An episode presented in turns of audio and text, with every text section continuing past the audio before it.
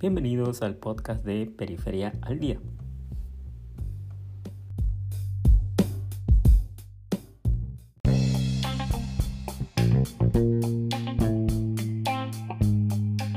Periferia Noticias, resumen semanal.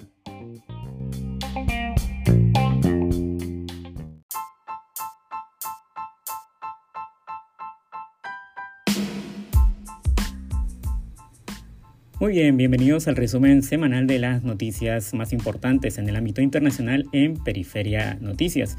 Esta vez vamos a contar la historia de dos sucesos que han llegado, uno obviamente desde Ucrania, la guerra en Ucrania, y otro desde Brasil. Así que empecemos.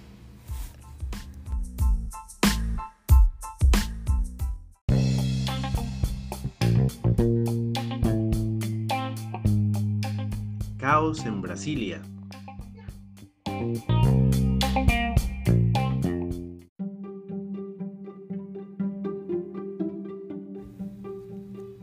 La tarde del domingo pasado, la capital brasileña se vio sumida en el caos.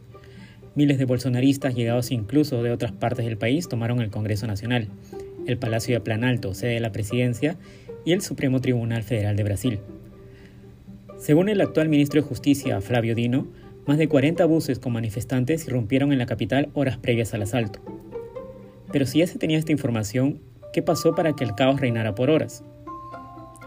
Según algunos medios brasileños, la policía actuó pasivamente con los manifestantes.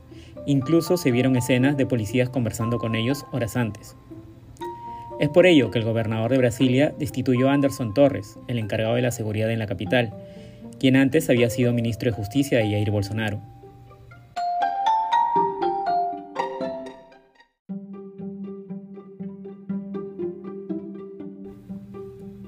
Como consecuencia de esta falta de accionar, unas 70 personas resultaron heridas, entre ellos policías y hombres de prensa.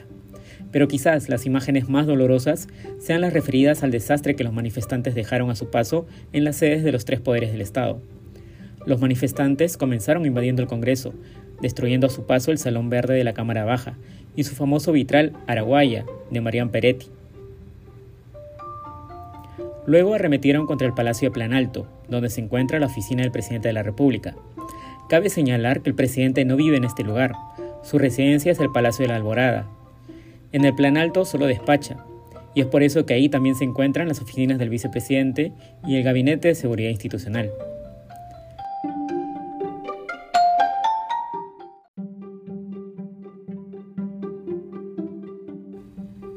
El segundo piso de este edificio, obra del famoso arquitecto Oscar Niemeyer, fue destruido. Algunos manifestantes incluso llegaron al pasillo que conduce al despacho del presidente en el tercer piso. Quien no tuvo mejor suerte fue la primera dama Rosangela Yanya da Silva. Su despacho fue vandalizado. En la sede del Tribunal Supremo fue atacada con aerosoles la escultura A Justiza, del escultor y diseñador Alfredo Ceschiati.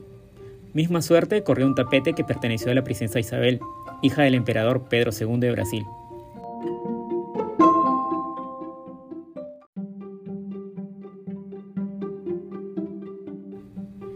Ese día se detuvo a más de 1.200 personas, todo un récord diario. Los manifestantes aducían que hubo fraude en las elecciones del 30 de octubre que le dieron la victoria a Lula da Silva. Pasado el caos, el actual presidente volvió a criticar a los seguidores del expresidente, a quienes llamó locos.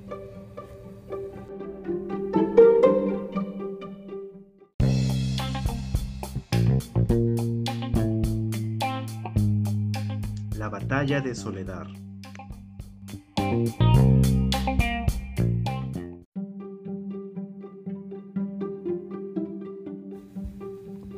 Y nuevamente una ciudad ucraniana es símbolo del horror.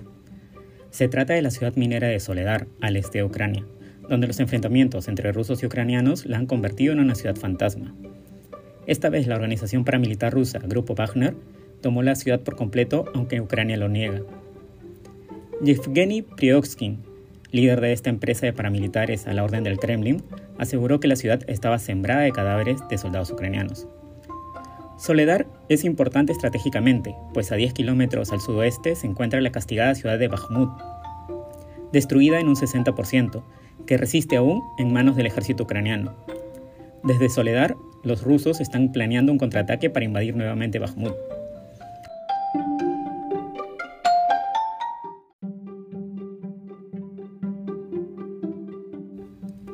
Pero no todo es victoria para las fuerzas rusas, Días antes, Vladimir Putin había destituido a Sergei Surovikin, el máximo comandante de las fuerzas rusas en Ucrania, a quien además había nombrado solo tres meses antes, lo que denota una falta de liderazgo en esta empresa bélica. Surovikin no era cualquier advenedizo. Era conocido como el general Armagedón, por sus draconianas tácticas de guerra, sobre todo en Siria, donde el gobierno ruso brindó apoyo al dictador Bashar al-Assad, bombardeando la ciudad de Alepo, símbolo de la barbarie en ese país. El ahora defenestrado militar había elaborado la táctica del apagón continuo al atacar la infraestructura energética de Ucrania, dejando millones sin electricidad ni agua durante el invierno. Se dice que el poder que ostentaba en la intervención en Ucrania fue su ruina, pues al parecer tuvo desacuerdos con el ministro de Defensa ruso, lo cual es visto como una ofensa al poder central dirigido por Vladimir Putin.